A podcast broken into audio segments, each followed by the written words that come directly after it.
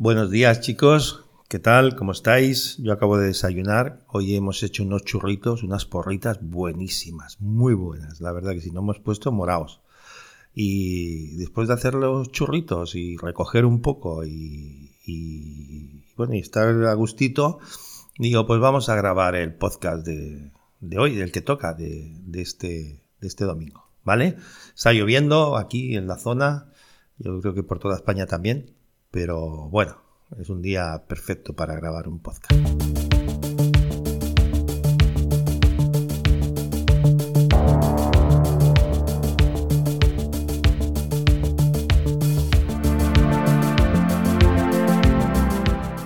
Bueno, eh, terminamos el último capítulo explicando un poco el resumen de, la, de lo que era la franquicia, de los parques infantiles. ¿eh?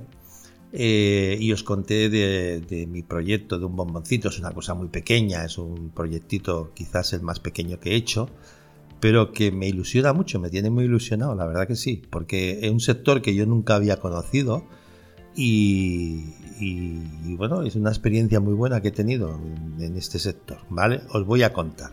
Va. Eh, ¿Os recordáis que yo os dije en el episodio pasado, en el capítulo pasado, la parte pasada, el capítulo, en episodio, parte, ¿eh? la parte 8, bueno, pues que yo me separé de la madre de mis hijas. Yo conocí a una persona que se llama Ana, Ana García, la conocí en una feria, una feria de muestras, ¿no? Ella tenía un parque en Cádiz y, bueno, pues lo típico, se interesó por nuestra franquicia, eh, le gustó, vino, la feria era en Barcelona, vino a ver el parque de Granollers y bueno, alucinó, como todo el mundo alucinó, ¿no? Entonces me, nos comentó, me dijo, mira, quiero hacer reformas en mi parque, ¿por qué no vienes por Cádiz si alguna vez pasas y tal? Y no sé qué. Cuestión que fui por allí, hicimos unas reformas, ampliamos las zonas de juegos del baby, también se, se le añadió la parte de, de la animación que ya no tenía, que le gustaba mucho bueno, a través de estas cosas fuimos cogiendo una, muy buena amistad. ¿eh? Eh, pues nada, amistad, amistad, amistad, amistad, enamorarse, enamorarse, enamorarse, ¿vale? Y esto es una cosa de enamorarse que, uno piensa, a mí no me va a pasar, ¿verdad? Cuando escucha, mira, el vecino se ha enamorado de tal, o se ha enamorado del otro, o se ha enamorado... Nos pensamos que con la edad que tenemos, los 40, 50, eso es cosa de, de críos, de chicos jóvenes y tal. Pues yo digo que no, yo me, me enamoré locamente de esta chica, locamente, ¿vale? Entonces, eh, bueno, pues empezamos una relación de novios. Ella vivía en Cádiz y yo en Barcelona. Estuvimos cuatro años, nos veíamos cuando se podía, pues yo con vuelos baratos. Me acuerdo que en aquella época salía a. Esto era el 2006, sí, 2006, 2004, 2005, 2006, sí eh, estaba haciendo sus primeros vuelos y ponía vuelos a 10 euros. Yo me los cogía todos los fines de semana. Muchos no iba, pero bueno, porque cuando salían los vuelos salían a 10, luego ya iban subiendo. Bueno, estuve volando muy, muy barato, mucho tiempo, la verdad que sí. Y empezamos esta relación y bueno, pues hasta el día de hoy estamos juntos y además muy bien, ¿vale? Luego explicaré un, un poco más cómo es ella. Os cuento, vamos al grano. Em, año 2006, Semana Santa. Me comenta, oye, ¿qué hacemos y tal esta Semana Santa? ¿Qué te parece si nos vamos a la Sierra de Cádiz y la conoces y tal y cual? Bueno, está por ahí pasando, están con un taladro los vecinos de al lado, creo que... No se oye, no se oye, están ahí taladrando. Ya han parado, vale.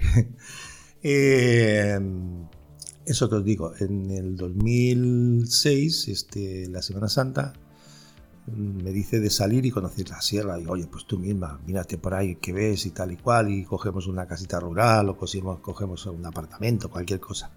Cuestión que me llama y dice, oye, mira, en de la Sierra, que es, aquí de Cádiz, de la Sierra, eh, eh, es muy bonito. Dice, está toda la zona de los pueblos blancos, nos podemos ir cuatro o cinco días en Semana Santa con los niños. Yo tenía a mi hija, la pequeña Olga, que, que tenía pues 10 o 11 años, tendría.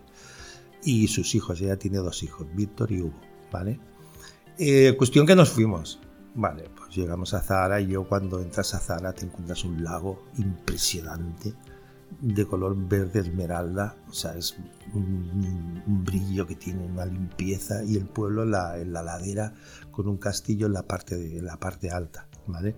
Eso impresiona un montón porque tú vas por, digamos, la general y luego te desvías para ver, para entrar a Zara y lo ves a lo lejos, pero ya te empieza a gustar, pero en el momento que haces una curva y pasas por encima del lado, por un puentecito que hay, eh, y ahí impresiona mucho, se te ponen los pelos de punta. Cuestión que fuimos, estuvimos en una, en una casita eh, que alquilamos, muy maja, muy bonita, pequeñita, pero estábamos muy cómodos. Y ya me enamoré yo de este sitio, bueno, enamoramos todos, hasta los niños. Ay, qué chulo tener una casa aquí, tener una casa aquí. Bueno, cuestión que un día de los tantos que estuvimos allá, estábamos en el centro, en la plaza del pueblo, hay un mirador en la zona del ayuntamiento. Y yo digo, joder, aquí no se ven letreros de venta ni nada, no, sé, me interesé, ¿no? Como era también el tema de la Semana Santa, pues había una pequeña inmobiliaria que estaba cerrada, pero que no.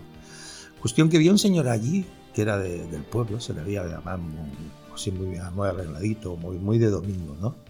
Y me acerqué a él y le dije, buenos días, buenos días. Digo, mire usted, para comprar una casa por aquí, que es que somos de fuera y tal y cual. Y el tío me mira así, el señor, perdón me mira de arriba abajo y me dice, ¿tú tienes dinero? Digo, ¿dinero? Como todo el mundo, si no tengo para eso están los bancos. Dice, hay una cosa, es un bombón, por eso le llamo el bomboncito. Es la casa que a mí me gustaría y no la compro porque me he comprado ese molino que ves ahí abajo. Ahí voy a hacer 5 o 6 apartamentos. Dice, y ahora mismo no tengo dinero, pero hay una casa que esa es la mejor casa de aquí. Y dice, mira, ven, me acompañó, dice esa que la verdad cuando la vi por fuera estaba, bueno, no, estaba habitada, estaba sin habitar, habían fallecido los propietarios, los hijos vivían en Cádiz Centro y pues, se le veía por la parte de fuera muy mal, ¿no? Entonces me dijo quién tenía las llaves, lo llamó y nos la enseñó, que la tenía la chica de la inmobiliaria.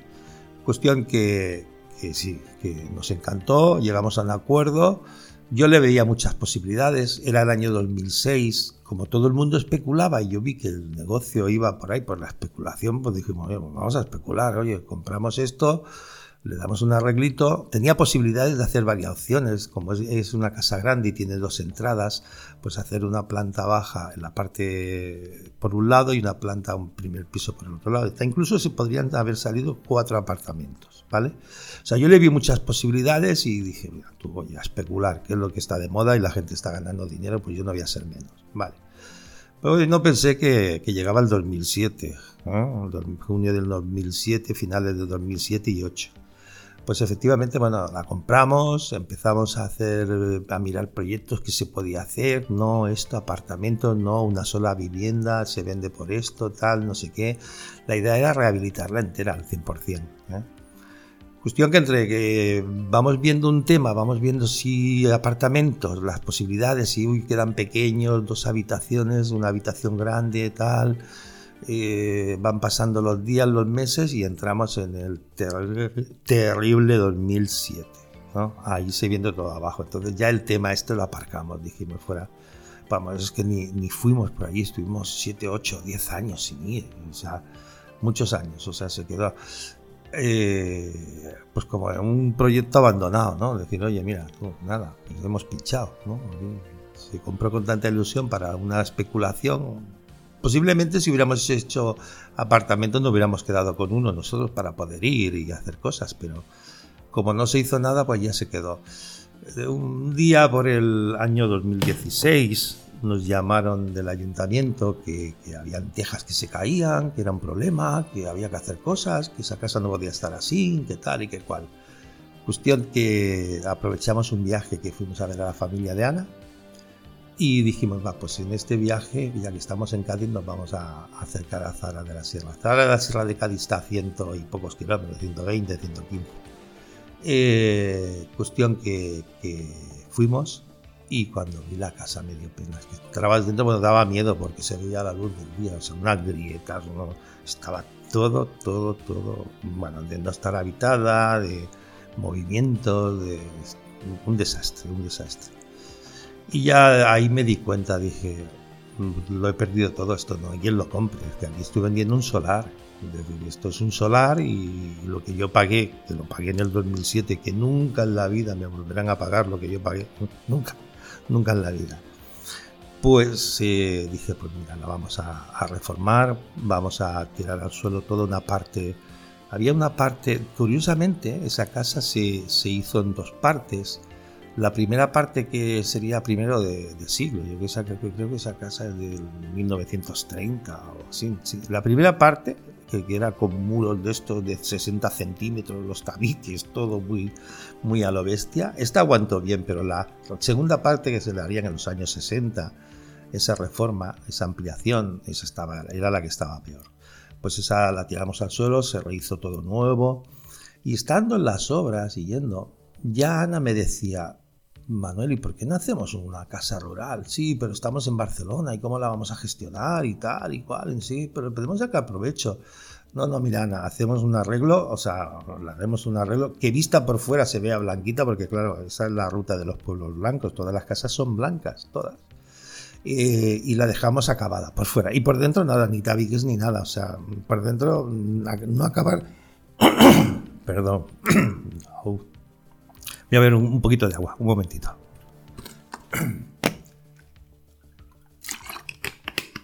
Esto es directo, ¿eh? con naturalidad. Eh, ahora uno cortaría, pega, corta, pega. No, que no corte, pega. Somos gente normal todos. Vale, pues eso. Cuestión que, que conforme iban avanzando las obras, yo hice bueno, una contratación con, con una unos albañiles, íbamos tirando para adelante, pues era la idea de hacer vista por la, desde la calle que se viera pues una, una casa nueva. Pero en el interior, mm, nada, en obra total, rústico total, sin ningún tipo de acabado.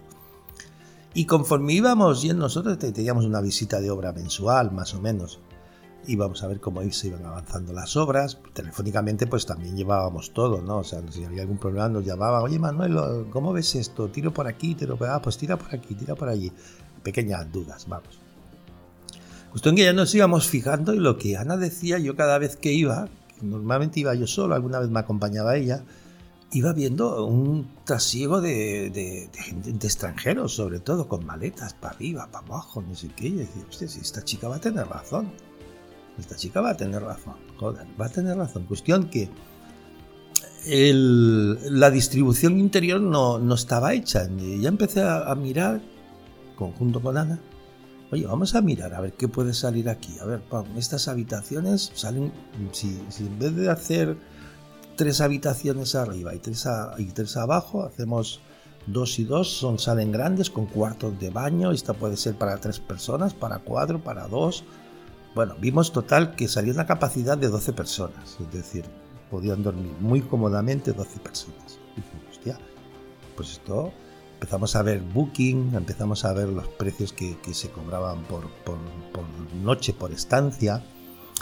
Y, al final, después de hacer un buen estudio, decidimos que, que, más que hacer una casita rural para alquilarla el fin de semana, pues para una familia grande o pequeña, hacer un alojamiento.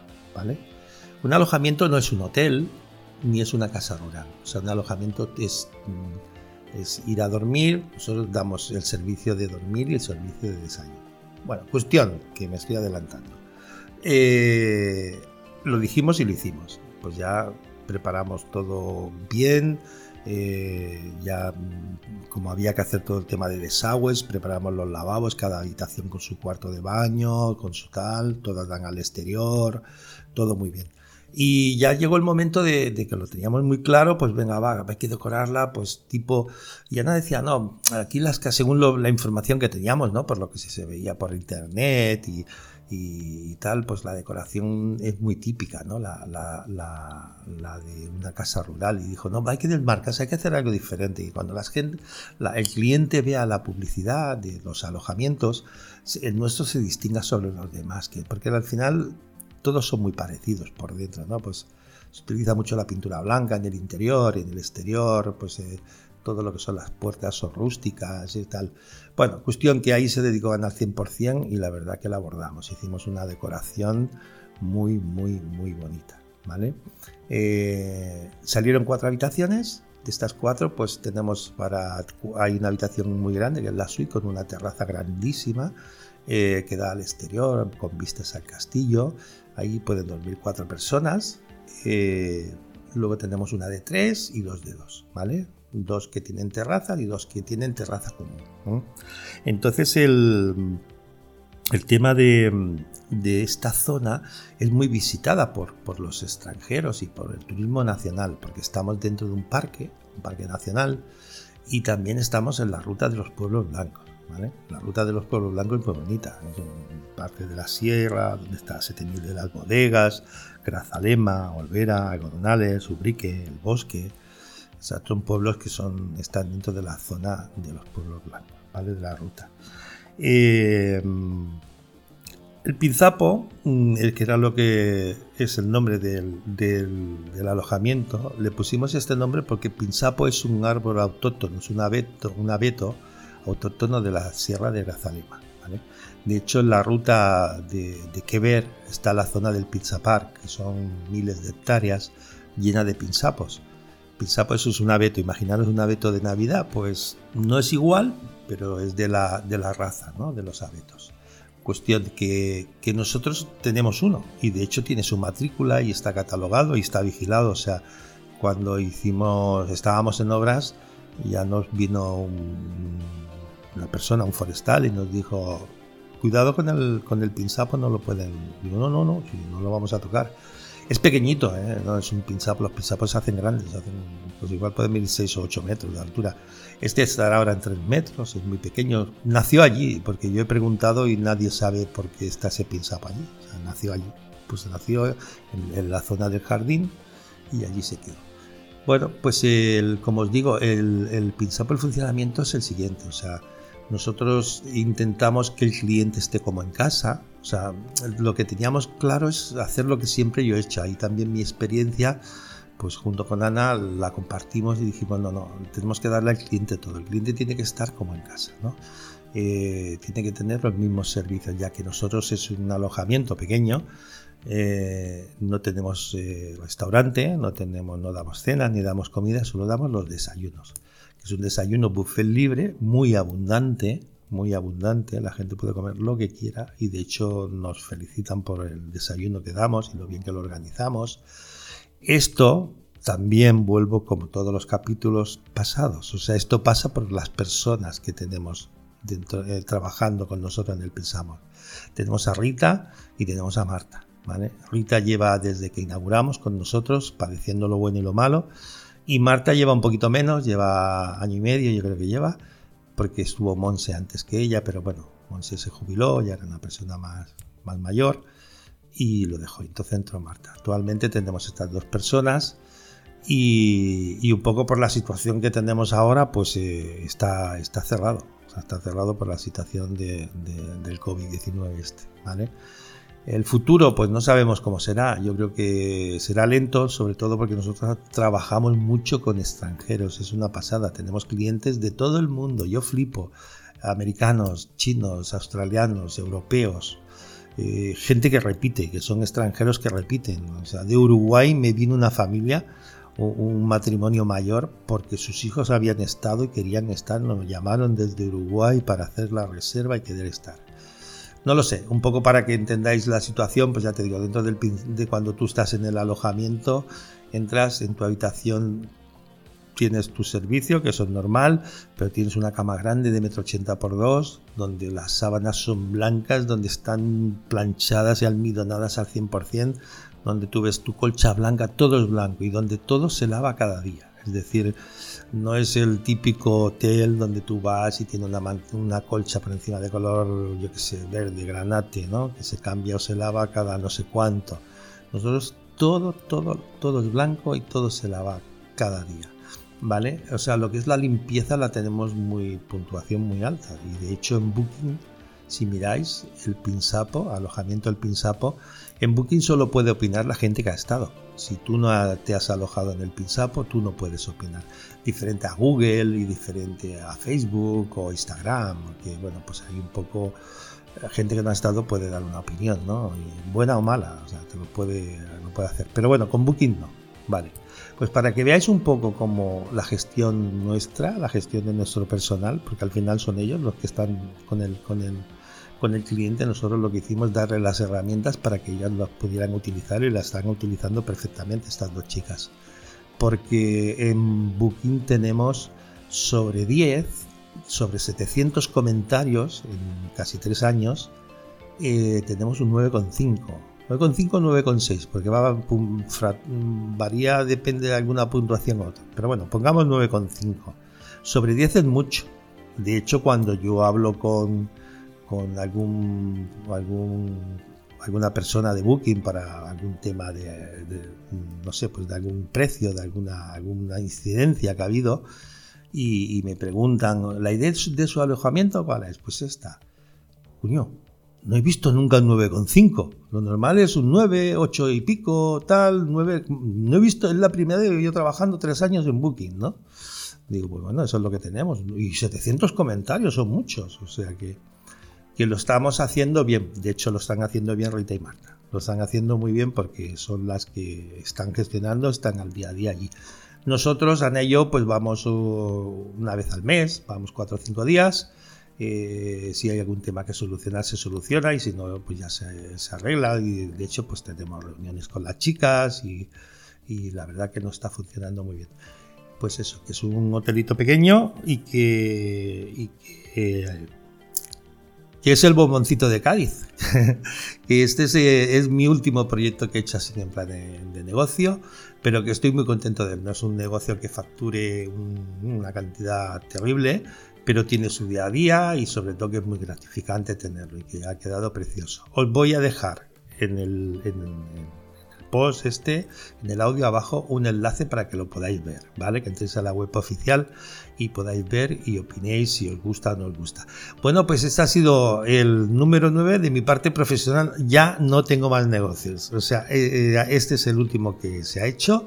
Y, junto con este y con la franquicia, pues de eso vivimos y creo que ahí ya nos vamos a quedar y nos vamos a jubilar porque hemos tenido una, un, bueno, pues la verdad que ha estado bien todo lo que se ha hecho en estos años, desde los 14 años hasta ahora, pues hay gente que habrá hecho más cosas y más importantes, pero yo como todo lo vivo tan intensamente, para mí ya creo que he tirado la toalla y ya lo que quiero es, pues bueno, quedarme con mis negocios, que no lo sé, porque igual mañana eso es como el enamorarse, nunca piensa uno que se va a enamorar y te enamoras, pues mañana me sale una aventura empresarial y la inicio, pero al día de hoy yo creo que ya no, yo creo que todo tiene su momento y que yo estoy cansado, prefiero, le doy valor a otras cosas, a mi tiempo libre, a hacer las cosas que me gustan, hacer cositas.